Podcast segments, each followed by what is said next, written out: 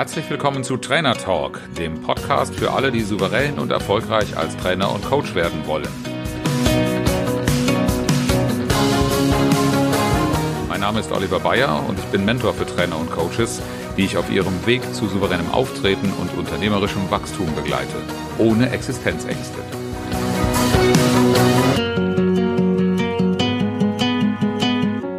Willkommen zurück zu Trainer und Coaches von A bis Z. Mein Name ist Oliver Bayer und ich begleite Trainer und Coaches auf ihrem Weg zu souveränem Auftreten und unternehmerischem Wachstum ohne Existenzängste.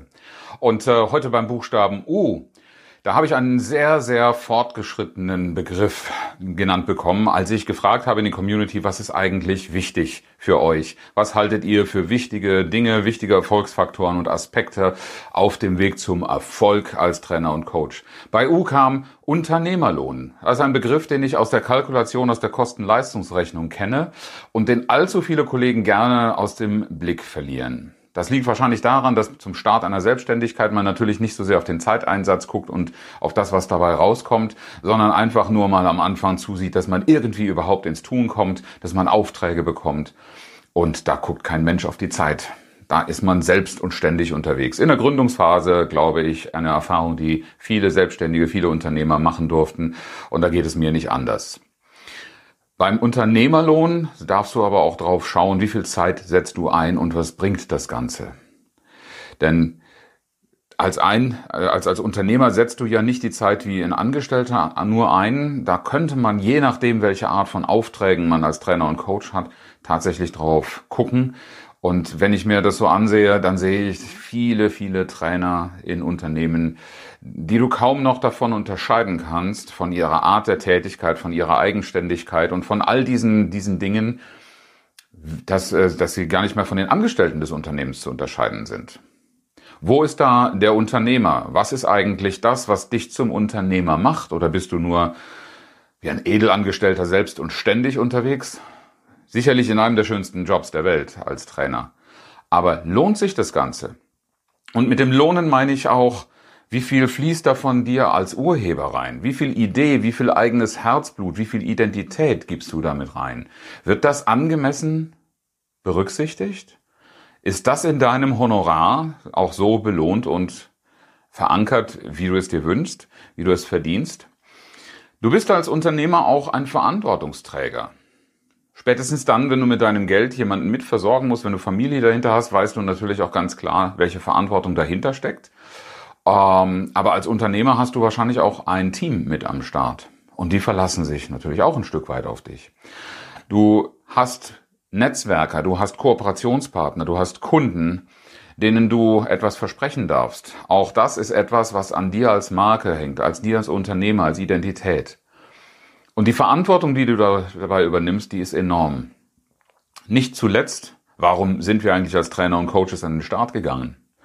Das hat auch wenn wir den Begriff vielleicht nicht gerne hören, immer noch ein bisschen was mit Selbstverbesserer zu tun. Wir wollen in diese Welt etwas Wichtiges reintragen. Wir wollen, dass sich etwas verändert. Wir wollen für Verbesserungen sorgen. Und das richtig zu tun, das ist eine enorme Verantwortung, die dazu beiträgt, dass andere viel bessere Ergebnisse erzielen. Ist das in einem Tagessatz, den du erhältst als Trainer? Ist das da angemessen berücksichtigt? Wird deine Zeit, dein Einsatz wirklich entlohnt als Unternehmer? Äh, ein Aspekt, der viele davon abhält, überhaupt das zu tun, was wir so tun, ist ja auch das Risiko. Das Risiko, das du und ich haben, das hat kein Angestellter da draußen. Jemand, der einen monatlich festen Betrag hat, der weiß einfach, an welchem Termin wie viel Geld reinkommt und kann damit rechnen. Und als Trainer und Coach weißt du ja nicht, was in drei Monaten für Aufträge Geld reinspülen. Oder vielleicht, wenn du es gut gemacht hast, weißt du es doch. Ich darf aktuell mich über eine Ertrags- und Auftragslage freuen, die mich schon im nächsten Jahr, also über zehn Monate haben wir in diesem Jahr noch anstehen. Und diese Zeit ist bei mir gut ausgefüllt und ich bin schon dabei, einen Terminkalender für nächstes Jahr mit spannenden Projekten zu füllen. Das ist eine tolle Sache und trotzdem weißt du nie bei diesen Aufträgen, ob sie tatsächlich kommen oder ob nicht so Dinge wie ein Coronavirus oder eigene Krankheit oder auch möglicherweise eine Schieflage des Unternehmens dazu führen, dass diese Dinge nicht reinkommen. Also selbst wenn du die beste Auftragslage der Welt hast, Eine gewisse Risikolage, die ein Angestellter so in der Form nie hat, hast du als Trainer und Coach, als Unternehmer immer auf deiner Seite.